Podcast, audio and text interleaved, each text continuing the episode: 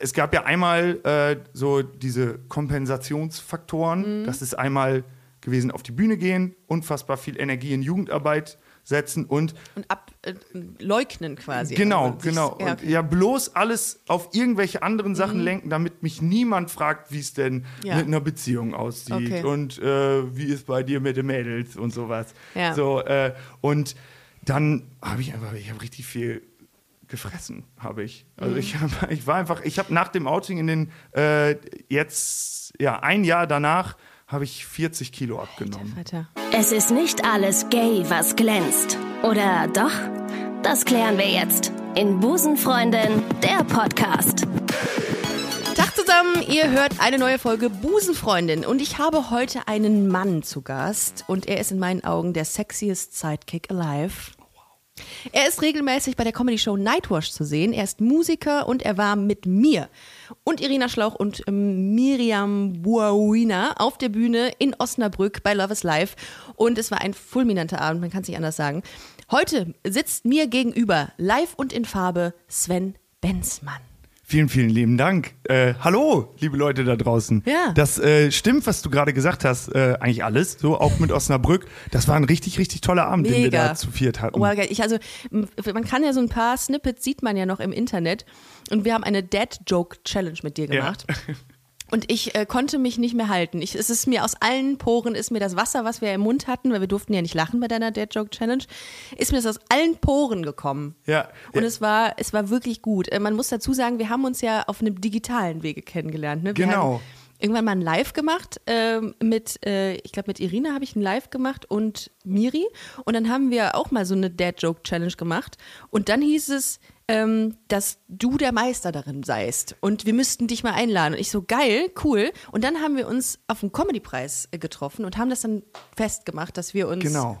Ähm, dass wir mal auf der, auf der Bühne zusammen äh, sind. Und es war so gut. Es war wirklich ja, gut. es hat mega Spaß gemacht. Es gibt so ein Format, das ich in meinen Soloprogrammen immer unterbringe oder auch wenn ich bei äh, Comedy Mix Shows Ja. Mhm. bin, das heißt äh, Witze singen und dann habe ich einfach so einen Sack voll Witze dabei und das sind nicht zwangsläufig die einfallsreichsten und besten, aber äh, dadurch manchmal die albernsten und lustigsten Witze äh, und die ziehe ich dann nach und nach raus und dann singe ich die vor und dann finden Leute das meist sehr, sehr lustig und äh, gerade in Osnabrück so dann noch mit diesem Upgrade, dass ihr das Wasser im Mund hattet. Es gibt da wirklich Aufnahmen. Äh, ich habe ein Reel dazu bei Instagram weiß, gepostet ich weiß. und ey, es ist wirklich eine Fontäne, die da rauskommt, als ob der Geysir gerade äh, wirklich frisch ausgebrochen ist. Das sieht fantastisch Das aus. ist tatsächlich ein ähm, relativ politisch unkorrekter Witz, aber die sind die schlimmsten bei mir eigentlich. Ja, ja das Ja. stimmt. Also in dieser Tüte, ich äh, sammle die Witze immer bei einer Show in Osnabrück, die ich mache. Die heißt einfach nur Sven Benzmann liest eure Witze. Ja. Da kommen Leute in ein Theater, die zahlen Eintritt, schreiben Witze auf Zettel, die Witze kommen in den Topf. Der Topf kommt zu mir auf die Bühne, ich lese das vor. Das geht vier Stunden lang. Nein. Ja, wirklich. Ernsthaft? Ja, und die coolen Witze bekommen Preise und die schlechten Witze, dann mache ich mich über die Leute, ja, ich mache mich nicht über die Leute, mit den Doch, Leuten. auch. Ja, so ein bisschen. Äh, es ist alles eine super familiäre, coole Atmosphäre da. Äh, und dann nehme ich die besten Witze aus diesen Shows immer mit und äh, die kommen dann nicht von mir und äh, trotzdem finde ich sie irgendwie total ja, angebracht. Die kann man mal machen. Witze lesen, heißt das? Ja, genau. Sven Wie- Benzmann liest eure Witze. Sven Benzmann liest eure Witze. Wie kommt man, und das ist eine der dümmsten Fragen, die du wahrscheinlich auch immer gestellt äh, bekommst, wie kommt man, wie wird man Comedian? Wie bist du da hingekommen, wo du jetzt, also klar, äh, zu Fuß äh, in dem Fall, Ja. weil wir hier sitzen, aber wie bist du, wie, wie hat das den, wie hat das so seinen Lauf genommen? Wie bist du zu Nightwash äh, gekommen?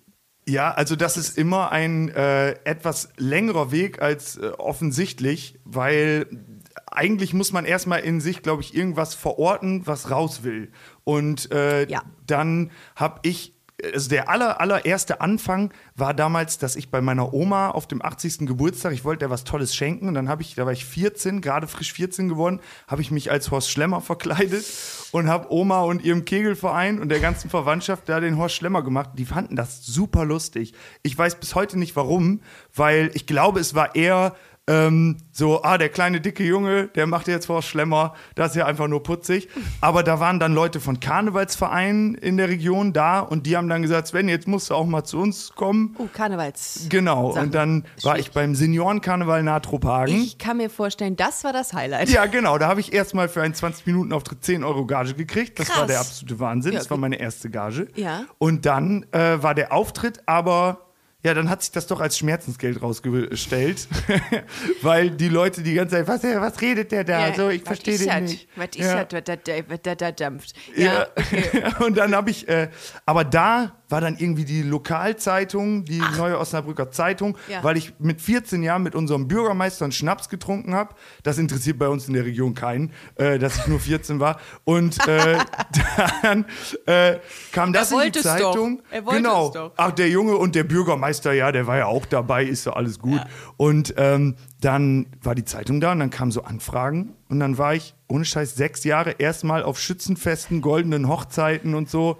Horst Schlemmer. Ja, das war mein echt? Ach, Leben. das war dein- dein ja. Anfang. Ja, wirklich. Ach so, okay. Und dann, und dann wurde es aber irgendwann so, dass du aus, aus der Rolle raus bist Ja. und gesagt hast, okay, ich schreibe jetzt mal ein paar Sachen, die Genau. mich wirklich betreffen. Ja, also das ist sehr schnell passiert, dass ich dann gemerkt habe, ich will gar nicht mehr die äh, Gags von Harpe Kerkeling da aufarbeiten und Ja. so, äh, sondern dann habe ich halt einfach eigene Witze gemacht, war immer noch in dieser Maske und dann so mit 17, 18, also als ich es dann so drei, vier Jahre gemacht habe, ähm, habe ich dann irgendwann nach zehn Minuten einfach diesen Bart abgemacht, die Perücke abgemacht und dann einfach Stand-up gemacht mit Ja. den Leuten. Ja. Aber ich wusste das in dem Moment noch gar nicht, dass das Stand-up-Comedy ist.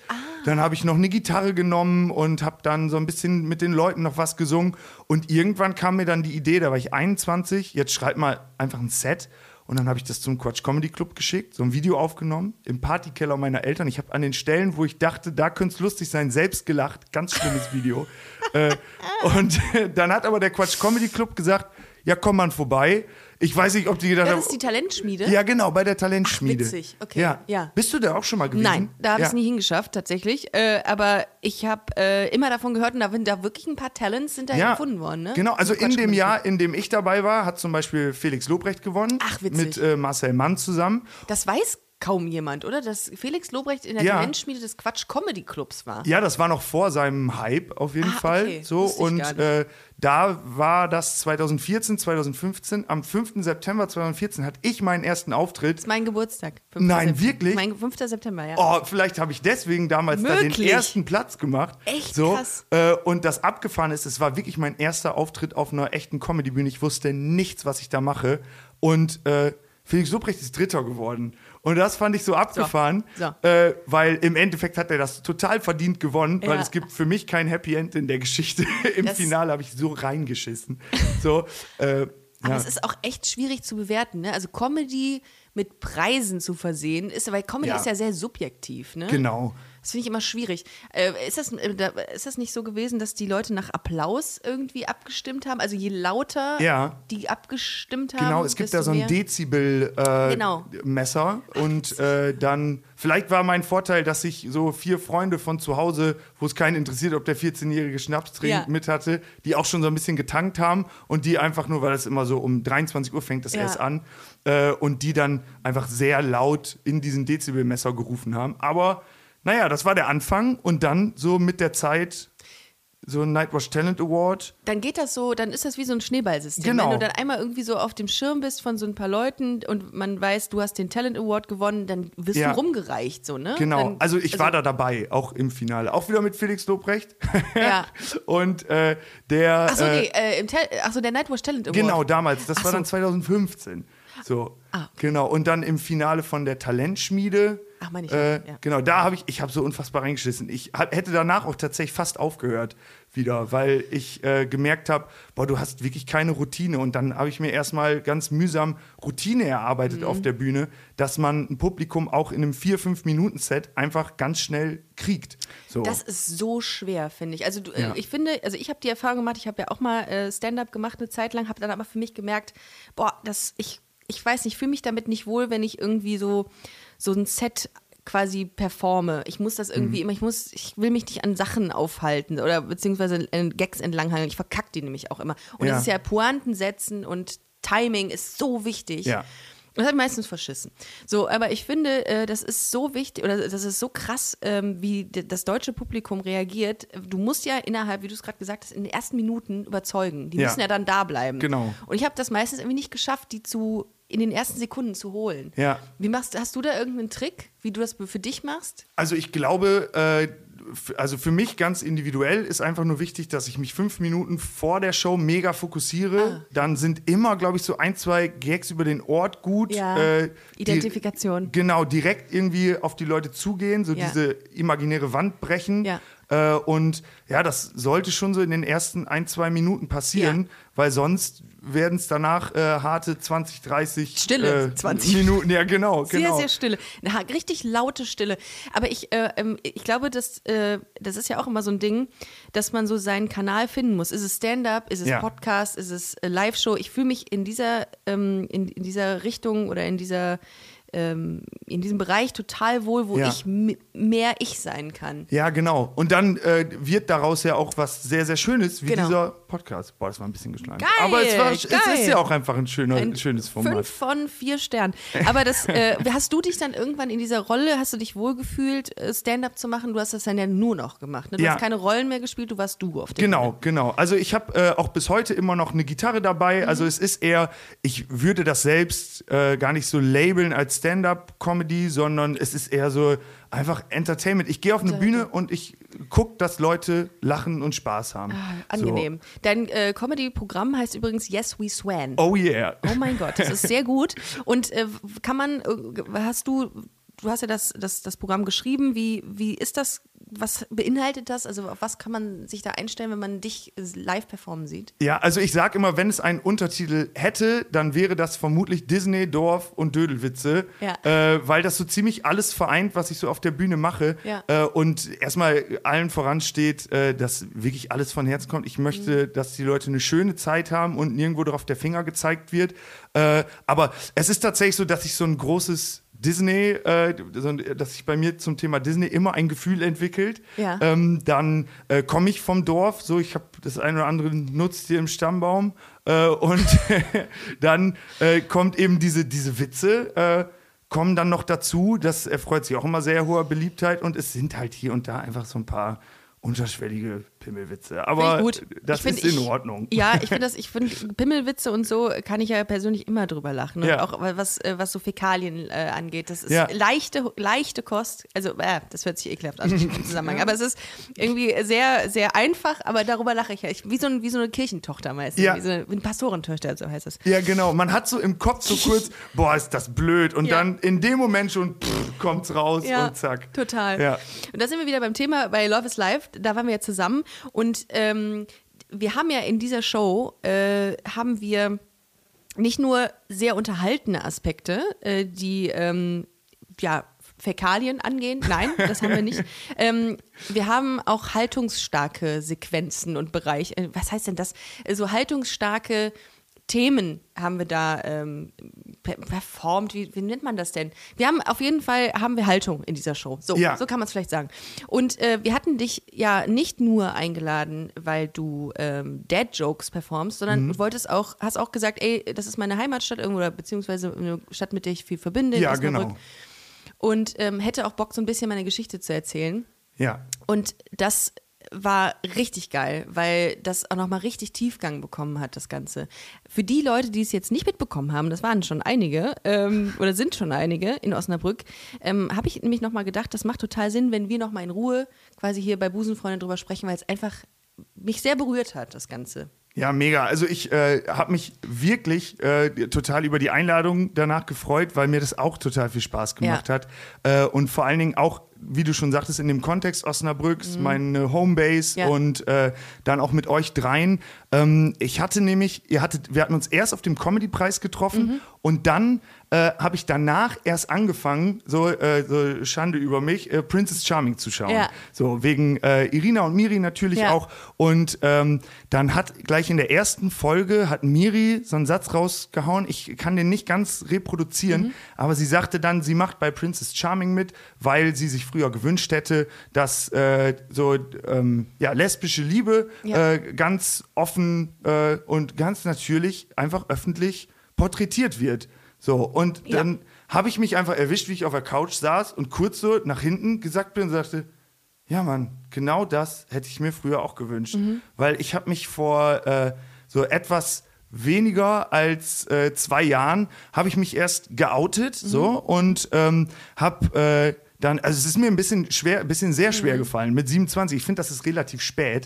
Äh, und Also öffentlich, also beziehungsweise äußerlich geoutet oder war es eher so ein inneres Outing, dass du gesagt hast, äh, Ach so, hm, äh, für mich war das schon immer klar. Okay. Also so mit 13, 14 Okay. Äh, habe ich sehr schnell gecheckt, dass ich schwul bin und äh, habe das auch. Ich habe es für mich nie verurteilt, ich, weil das, ich mag das ja. So und äh, Ist deswegen genau, Ja. das ist schon ziemlich Das geil. ist schwul schon ziemlich geil. Ja und äh, dann ähm, habe ich das für mich nie verurteilt, aber es gab halt verschiedene Aspekte in meinem Leben, die dazu geführt haben, äh, dass ich in demselben Alter mit 13, 14 wohl sehr schnell für mich klar gemacht habe, niemand auf dieser Welt und wirklich niemand soll das jemals erfahren. krass, ja. Ja, ich hatte auch Probleme damit Mhm. damals. Und, äh, komisch, ne? Also weil, weil es irgendwie auch so eine. Aber was war der Grund dafür, dass das für dich äh, ein Tabu war oder ein No-Go, dass das jemand erfährt? Ja, also ich könnte mir vorstellen, dass es einmal so ganz individuelle Momente gegeben hat. Also ich kann mich an nichts konkret erinnern, wo man einfach gemerkt hat, äh, okay, jetzt war ich gerade voll und ganz wirklich zu 100 Prozent ich selbst, auch was die Sexualität angeht. Und dass es einfach im äh, Umfeld auf ja, eher negative Resonanz gestoßen ist und man sofort wupp, sie wieder zumacht. So, und war das so Dorf? Äh, Genau, und das wäre das andere Ding Charakter? gewesen. Okay. Dass ich glaube, das ist einfach, also der Ort, aus dem ich komme, der ist wunderschön. Ich lebe da immer noch. Ich schaffe es Mhm. da einfach nicht raus, weil ich diesen Ort wirklich liebe und ich liebe auch die Menschen da, Mhm. die da wohnen. Weil das ist nämlich gar nicht so so ein 0815 Kuhkaff, Mhm. sondern äh, es hat sich auch tatsächlich mit meinem Outing, also ich finde, mein Outing ist eine sehr äh, schöne Geschichte mit Happy End, äh, weil es mir jetzt einfach fantastisch geht Mhm. und eigentlich alles so ist wie vorher, nur viel besser. Äh, und ähm, ja, trotzdem muss ich sagen, dass die Leute, äh, so offen sie jetzt auch mir gegenübergetreten sind, das unbewusst nie gespiegelt haben, leider. So, also es ist dann doch eher dieses konservative, äh, wir bauen uns ein Haus Ja. und dann haben wir ein, zwei, drei Kinder und einen Hund und dann kaufen wir alle drei, vier Jahre ein neues Auto und dann machen die wir das Wände direkt näher, bei, wenn du das so Ja, sagst. genau. Aber was ähm, hast, hast du eine konkrete Beispielsituation, wo so eine Situation oder wo, wo es so war, dass du zugemacht hast wieder? Also du hast es jemandem irgendwie erzählt und dann kam irgendeine komische Reaktion.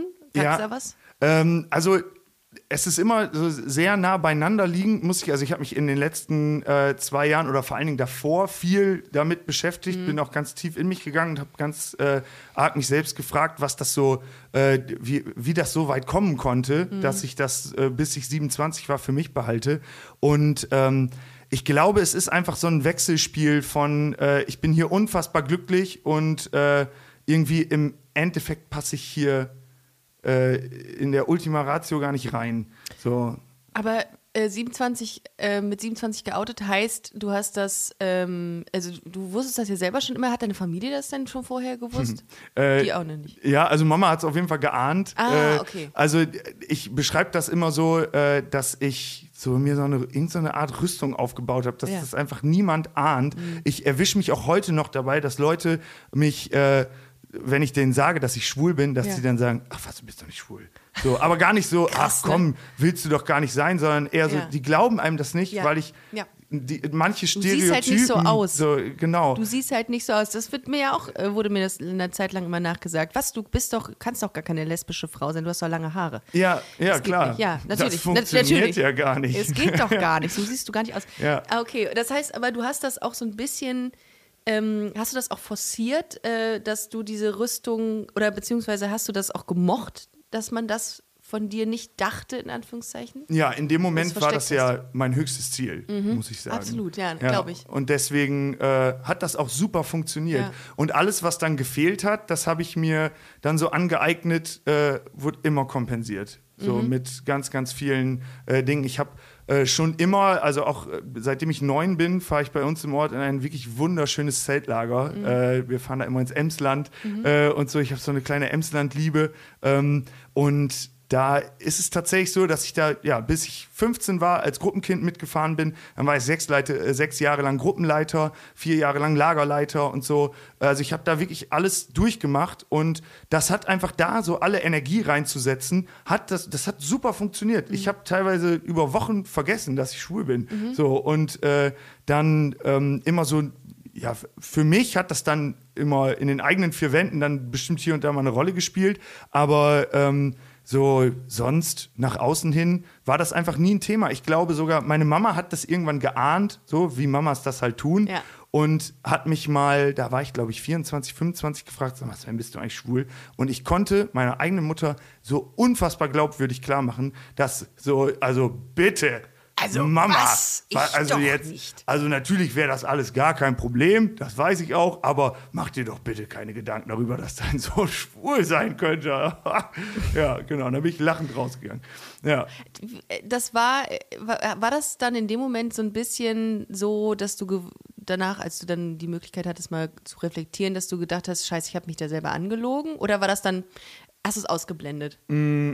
Ja, also das äh, ist bestimmt richtig, dass man sich selbst da auch angelogen hat, weil man ja in der Öffentlichkeit nie zu 100 Prozent man selbst war. Also ja, wirklich Ja. nie. Ne? Ja. Und immer wenn es dann zu irgendwelchen Gesprächen kam, zu irgendwelchen privaten Dingen, äh, musste man entweder anfangen zu umschiffen Ah, oder ja. war raus so aus den Gesprächen. Mega ne? energiezehrend. Ne? Und dann kann man ja auch gar nicht so wirklich gut performen, wenn man nicht man selbst ist, so, oder?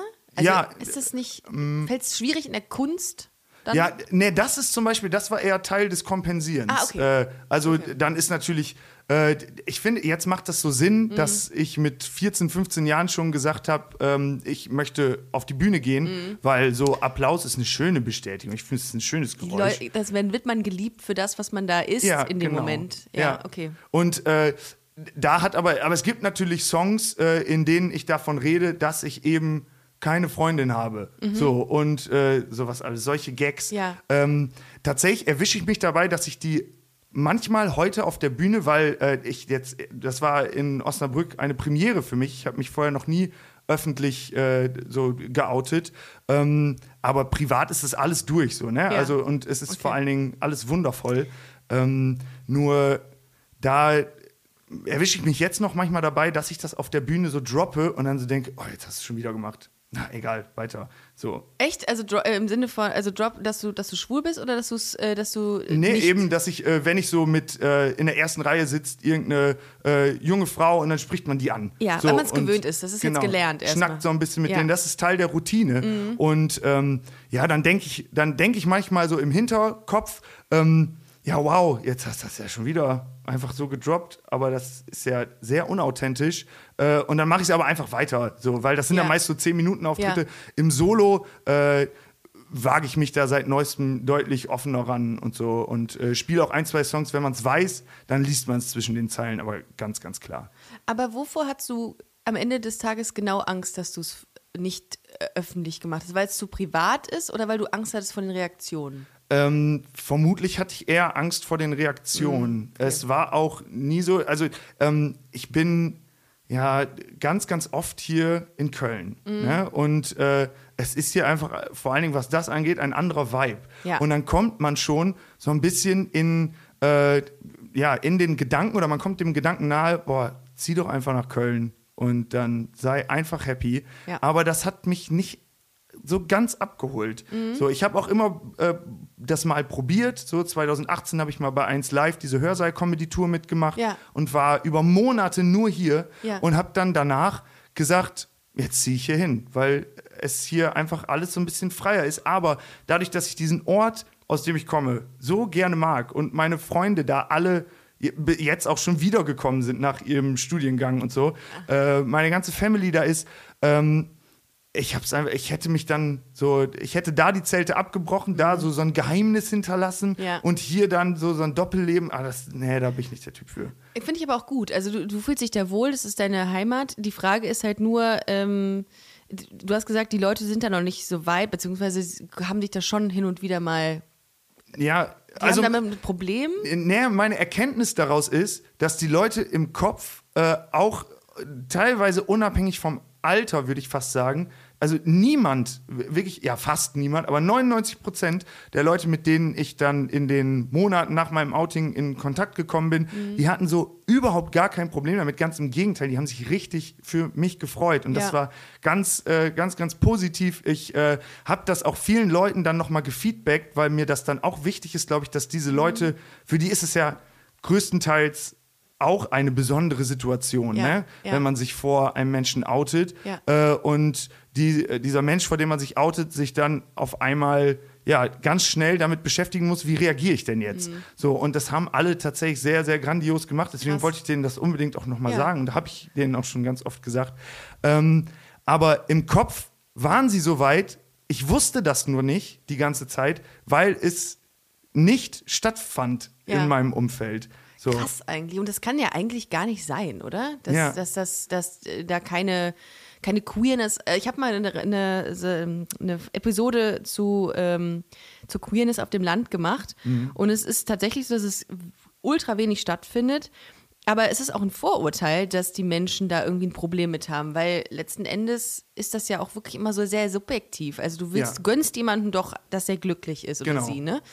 Aber äh, da war es in dem Fall, ging es gut Ja, aus. ja auf Okay. jeden Fall. Also äh, ich habe äh, danach eine totale äh, Blickwinkelwende durchgemacht äh, und empfinde jetzt wirklich meinen Ort als ein, ja, vielleicht das offenste Dörfchen, das es irgendwie so gibt. Ja. Äh, wir hatten jetzt auch, äh, das, das fand ich ganz, ganz toll, äh, zum, äh, zur Pride Week äh, tatsächlich eine Regenbogenflagge äh, hatten wir hängen auf dem Marktplatz. So, So, jetzt alle. Jetzt, ja, sehr fortschrittlich, finde ich. Krass. Also, das muss man in so einen zu 70 Prozent von der CDU besetzten Gemeinderat erstmal reinkriegen. So, ne? Krass. Ja, und Ja, ist ja, das, ist, das ist durchgekommen und äh, das finde ich einfach, das sind so kleine Zeichen, Mhm. finde ich. Ähm, ich bin da ganz, ganz happy und auch ein bisschen stolz auf die Leute, dass sie das, dass sie gar nicht das sind, was ich immer dachte, was sie sind.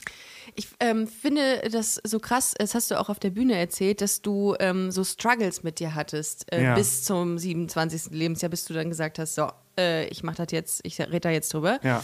Ähm, was, was hat das denn mit dir diese, in dieser Zeit gemacht? Also was war der, was waren die Folgen äh, davon, dass du nicht wirklich ganz so hundertprozentig zu Mhm. dem standst, der du bist? Ja, also es gab ja einmal äh, so diese Kompensationsfaktoren. Das ist einmal gewesen, auf die Bühne gehen, unfassbar viel Energie in Jugendarbeit setzen und Und ab äh, quasi. genau, Also genau. Ja, Und ja, bloß alles auf irgendwelche anderen Sachen lenken, damit mich niemand fragt, wie es denn Ja. mit einer Beziehung aussieht Okay. und äh, wie ist bei dir mit den Mädels und sowas. Ja. So, äh, und dann habe ich einfach, ich habe richtig viel gefressen, habe ich. Also Mhm. ich, hab, ich war einfach, ich habe nach dem Outing in den äh, jetzt ja ein Jahr danach habe ich 40 Kilo abgenommen. Alter, ja.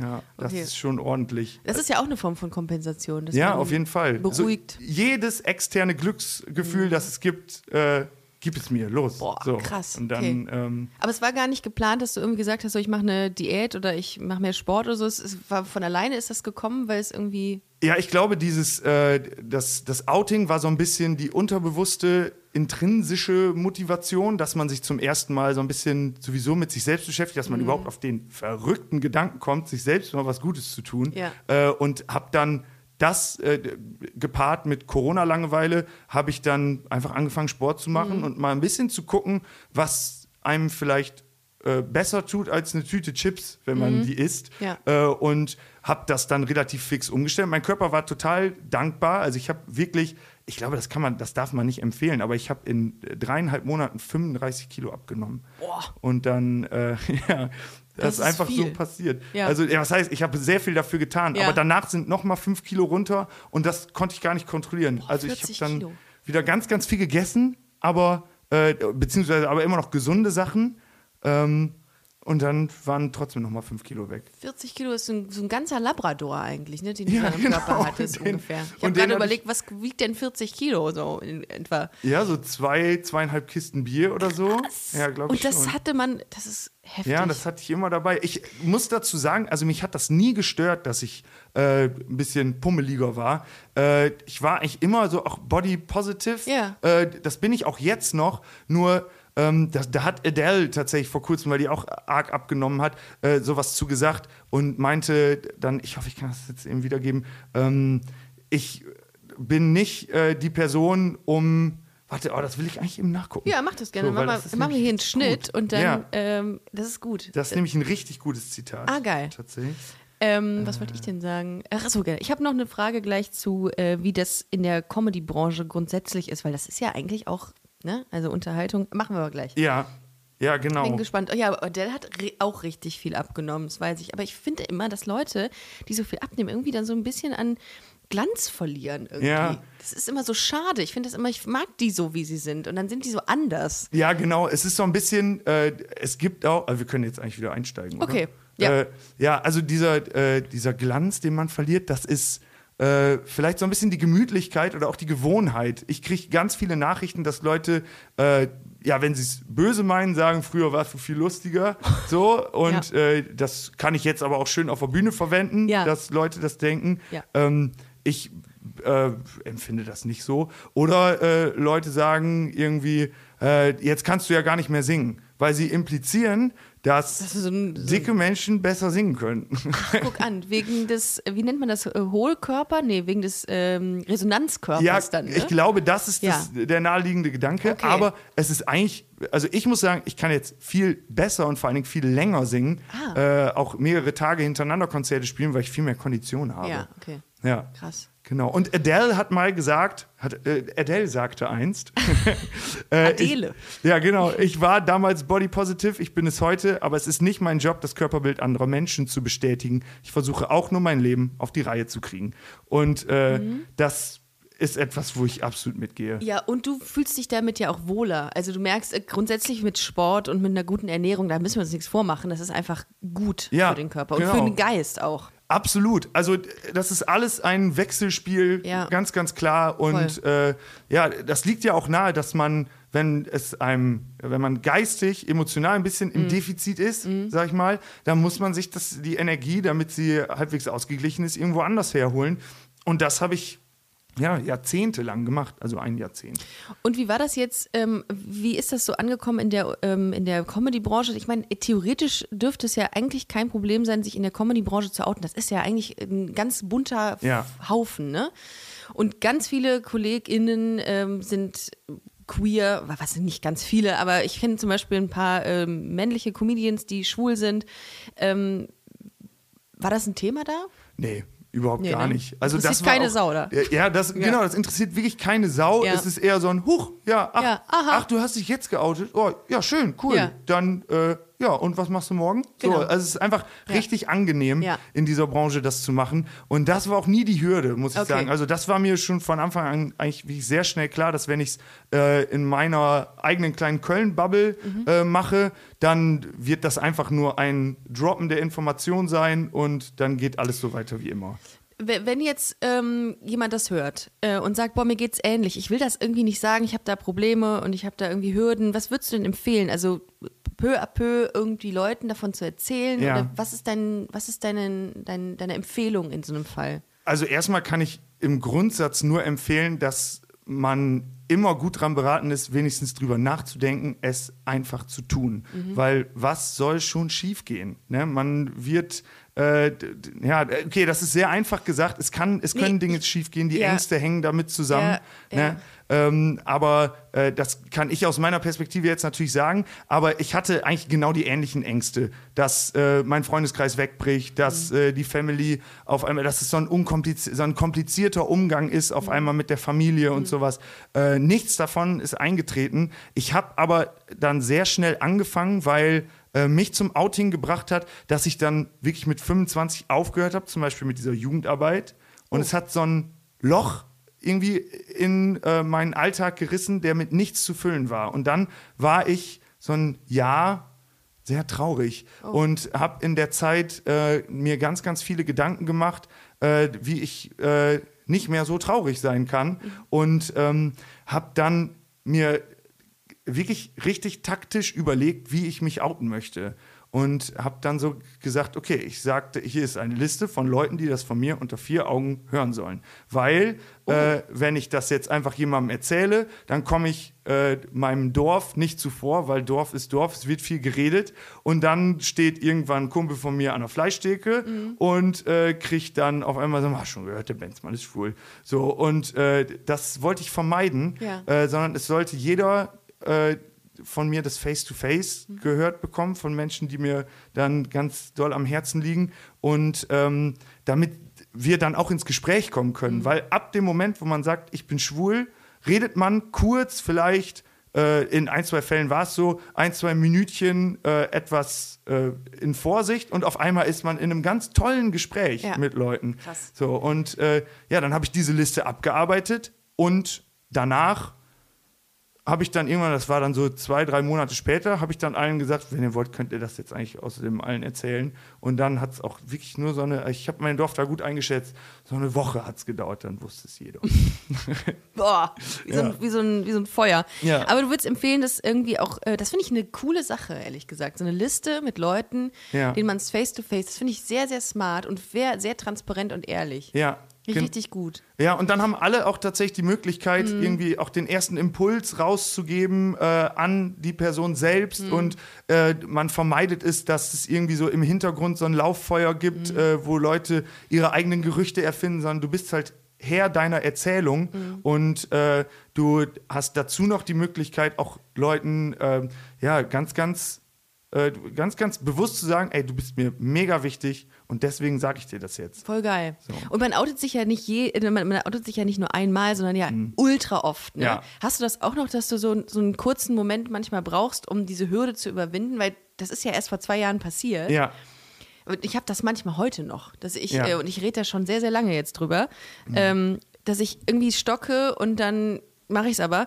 Und meine Frage ist, übst du das auch, dich zu outen? Weil ich übe das eigentlich immer noch. ja. Indem ich es einfach selbstverständlich sage, aber ich habe manchmal noch so eine kleine Hürde. Ja, also ich kann sehr gut verstehen, was du sagst. Ähm, diesen, äh, dieses Outing von meinen Freunden damals, das habe ich so richtig einstudiert. So, äh, äh, ich habe wirklich da so einen fünf Minuten Monolog gehalten, habe auch das vieles von dem verkürzt, was ich jetzt gerade hier erzählt habe, äh, den Leuten dann erzählt. Aber jetzt gerade so in Gesprächen, dann weiß ich, hast du auch so dieses Gefühl, dass man manchmal den Moment abpasst, dass man denkt, dann- ah jetzt, ja. ja, jetzt kann ich es droppen. Und dann, Ja. äh, Ja. ach so, äh, Ja. ja. ich war äh, das, da und da, ja. Äh, ich bin schwul, so und dann. Ja. Äh, ja.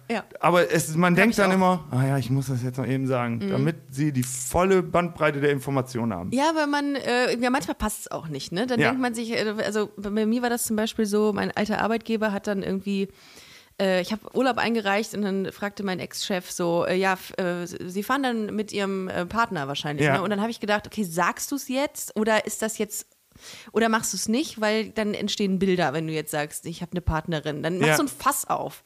Und dann habe ich, äh, so die ersten Mal habe ich dann gesagt, ja, ja, ja, ja, ich fahre dann. Ja. Ich, hm, ja, weil ich keine Lust hatte. Das ist ja, irgendwie redest du dann mit deinem Chef über die Sexu deine sexuelle Orientierung. Und das war mir dann irgendwie Ja. zu privat und dann, das hat kein heterosexueller Mensch muss sich mit sowas auseinandersetzen. Das ist mega unfair, oder? Voll. Ja, ich finde, das, das sind auch so Gedanken, an die man dann kommt, dass Ja. man denkt, oh, warum Ja. muss ich das denn jetzt gerade machen, ja, Leute? Total, So. weil es einfach super intim ist und dann entstehen sofort so Gedanken bei irgendwelchen Menschen in einem, weiß ich nicht, seriösen Kontext, okay, die hat keinen Mann, die hat eine Frau. Was machen die zwei denn dann Ja. so? Und das wollte ich nie. Und darum habe ich es auch einfach nicht gedroppt. Und dann war der Moment nicht da und dann dachten alle, keine Ahnung, ich bin seit drei Jahren in einer heterosexuellen Beziehung.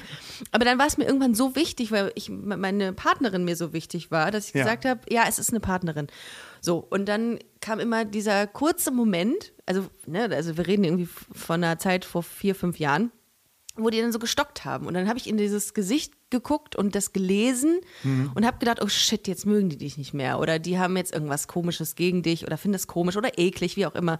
Und das war immer der Grund, warum ich das dann nicht gemacht habe. Ja, und dann geht das Gedankenkarussell los und Mega. man denkt sofort, oh nein, jetzt haben sie es in den falschen Hals gekriegt und Ja, so. ja. ich habe meine, äh, Vielleicht ist er jetzt irgendwie auch in der Kirche oder so. Und, Ja, äh, stimmt, ich stimmt. Sowas weiß man ja gar nicht, ne? Ja, ja, das Ja. hatte ich auch.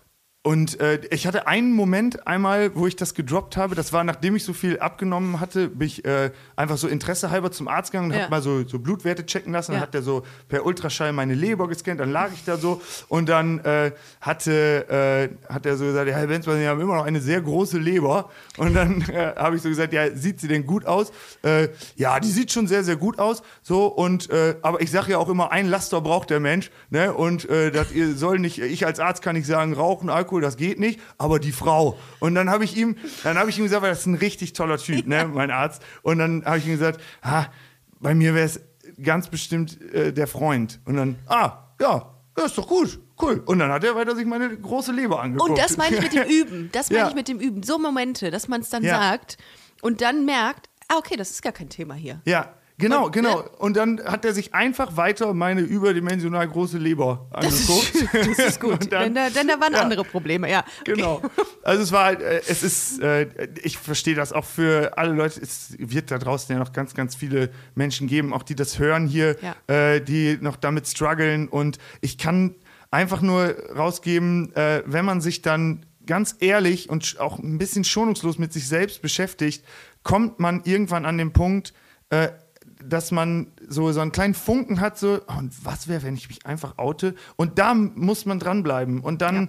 einfach weiter dahin ackern und dann passieren auch vor allen Dingen nach einem Outing so wundervolle Sachen. Also es gibt einfach, es ist Mhm. Ja. richtig Level up, Level up, Level up. Ja, und du kannst, also dieses, das habe ich auch irgendwo gestern nochmal gesagt, ähm, dieses Gefühl, man selbst zu sein, das ist, das kann dir keiner mehr nehmen. Das Ja. ist so gut. Genau. Äh, und es gibt dir, wie du es gerade gesagt hast, es passieren so gute Dinge und du triffst Menschen, die dir so viel, keine Ahnung, so viel Liebe geben. Ja, und ja. ich finde das ganz furchtbar. Also mir tut das so leid, wenn Leute das nicht leben können. Ja, genau. Und es gibt leider Gottes zu viele davon. Ja, viel zu viele. Ich habe dann auch in der Rückschau, das kann auch, wenn man dann so ein bisschen äh, ja auch mal über sich selbst lachen kann, äh, dann gibt es auch ganz lustige Momente in der Vergangenheit. So, ich habe das schon, vor allen Dingen auch hier in Köln, immer mal über diese einschlägigen Plattformen, Grinder etc. Ja. Äh, auch so durchgelebt äh, und habe auch mal Leute getroffen. Und äh, dann bin ich manchmal zu Dates gegangen, weil ich dachte, äh, äh, oh Gott, bloß erkennen die mich nicht als die Person, die ich bin. Aber mich kennen ja gar nicht so viele Leute. Ne? Ich bin ja einfach nur der Gitarrenonkel von Nightwash, fertig.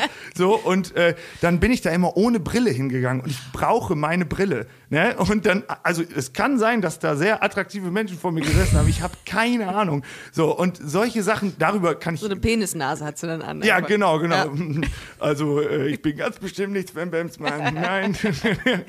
so, Und, so und, und so eine Zeitung dann mit so zwei Löchern drin. ja, genau. Und Bist du dann, mein Grinder-Date? Ja. ah, äh, bist du Pimmelnase? Ja, ja, ich bin die Pimmelnase, genau. Genau, hey. Hat er so, einen- so einen schlechten Bart angeklebt. Ja, ich bin, So und dann wären es im Endeffekt Simon Stäblein und ich gewesen. Das Ja, wäre witzig. Das wäre geil. Stimmt, Simon Stäblein äh, ist ja das, äh, auch ein schwuler Kollege. Ja. Und äh, der ist da relativ, ich kenne den auch schon ein bisschen länger. Der ist auch relativ ähm, früh ist er damit rausgegangen und hat da auch nie ein Thema draus gemacht. Hast du dich mit dem mal dazu unterhalten? Ja, äh, Simon war in der Branche, glaube ich, einer der Mhm. ersten, weil äh, das auch echt ein Kumpel von mir ist. Also Simon und ich verstehen uns super. Ähm, und äh, war einer der ersten, vor denen ich mich geoutet habe. Und da äh, kann ich mich noch dran erinnern, dass ich damals, als äh, Simon und ich uns kennengelernt haben, auch bei der Talentschmiede Quatsch Comedy Club 2014, 15, ähm, fand ich das richtig toll, dass Simon einfach in seinem Set droppt. Äh, ja, und dann bin ich mit meinem Mann da und da hingegangen und dann gar geht nicht, es, ja. und dann geht es einfach nur um das Setting, dass er nicht mit seiner Frau, seiner Freundin irgendwo, sondern nur mit seinem Mann und dann war er irgendwo im Gemüseladen und macht sich zehn Minuten über eine Aubergine lustig. Mhm. Und man hat gar nicht die Zeit zu sagen, oh, Ja, der hat genau. Mann gesagt. Es geht einfach weiter Ja. und das habe ich ihm auch damals, ich, das, das konnte ich zum Beispiel immer gut. Ich konnte Leuten immer ganz viel Support geben Ja. und immer sagen, sei du selbst auch äh, Freunde von mir. Einen Freund habe ich explizit im Kopf, äh, der, äh, der ist auch schwul, kommt Mhm. auch aus dem Ort, äh, aus demselben Ort wie ich. Und ich habe ihm immer gesagt, ey, du musst dich, du musst dich outen. So, ich habe Mhm. immer und du kriegst alle Power, die du brauchst und so. Und jetzt, das ist so surreal im Hintergrund, äh, im, äh, im Nachgang, dass ich da stand, dem so viel Power gegeben habe und selbst überhaupt gar keine Energie hatte, Ja. das für mich selbst einzugestehen nach außen. Krass. Ja. Apropos, äh, wirst du das künftig stärker thematisieren oder ist das für dich dann auch eher so ein Ding von, ich lasse es mal so zwischen Tür und Angel fallen? Oder willst du es gar nicht thematisieren auf der Bühne? So Ähm, in den Sets. Ja, also das ist tatsächlich ein langfristiger Plan, das Mhm. auf jeden Fall auf der Bühne mehr zu thematisieren. Es wäre dann aber auch eher so in der Art wie, äh, also ich habe keinen Bock mit so Stereotypen zu arbeiten, Ja. wirklich. So, da, das liegt Ja. mir einfach komplett fern. Ich würde auch sagen, dass größtenteils die Comedy-Branche da rausgewachsen ist, so Ja. vor allen Dingen die junge Riege, der ich ja auch so ein bisschen angehöre.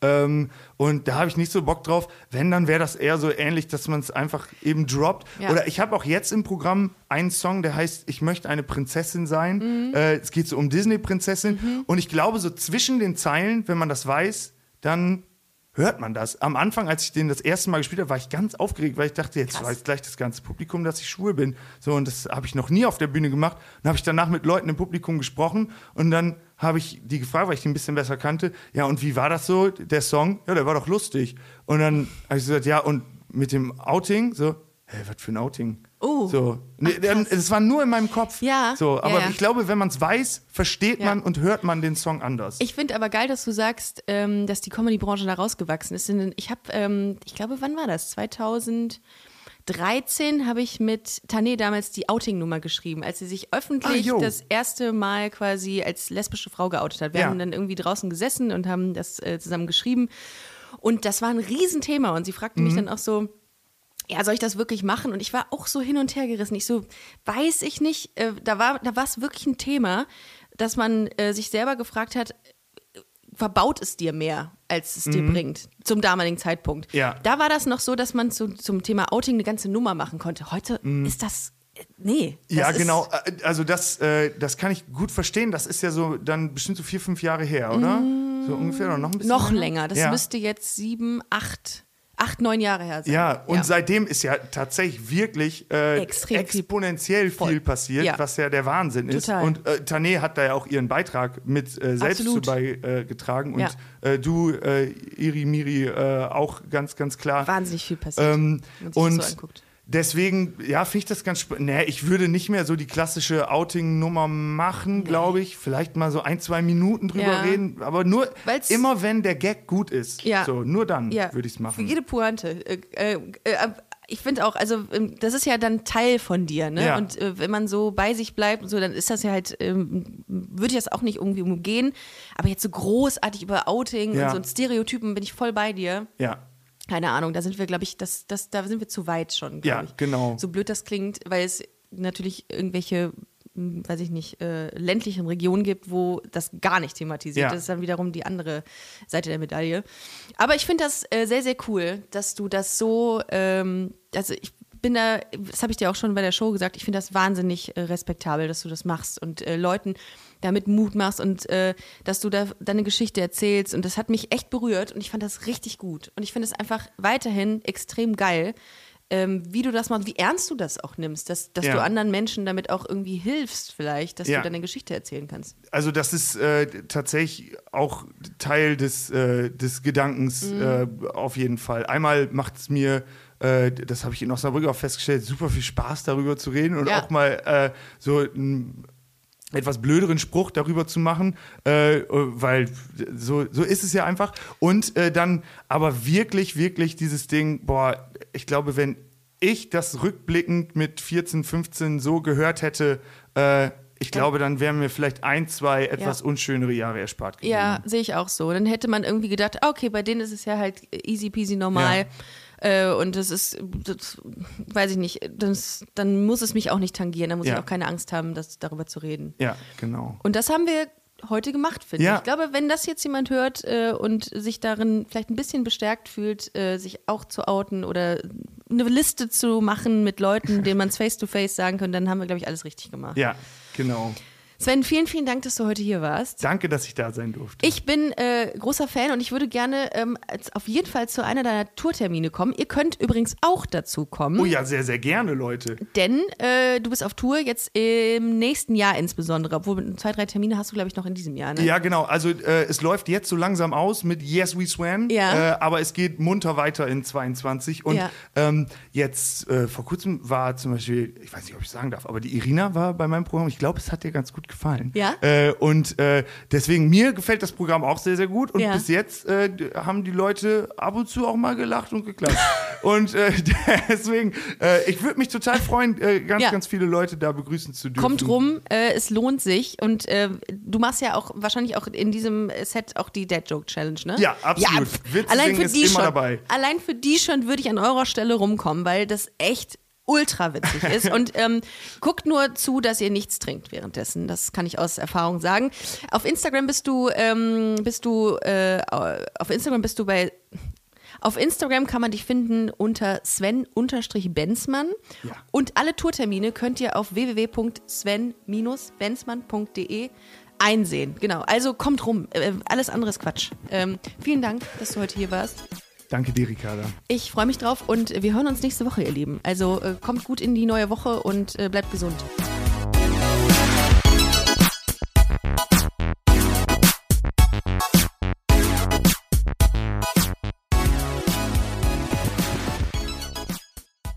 Busenfreundinnen und Busenfreunde, vielen Dank, dass ihr bei dieser Podcast-Episode bis zum Schluss mit dabei wart, sonst äh, würdet ihr es hier gerade nicht hören. Ein großer Dank geht an unseren Partner Rausgegangen Köln. Das ist Kölns führende Plattform für Veranstaltungstipps. Alle Infos dazu findet ihr auf www.rausgegangen.de. Und wenn ihr schon online unterwegs seid, schaut gerne noch auf unserer Webseite vorbei unter www.busenfreundin-magazin.com. Ich empfehle mich und ich hoffe, ihr uns auch. Bis nächste Woche. Hashtag Spread the Love.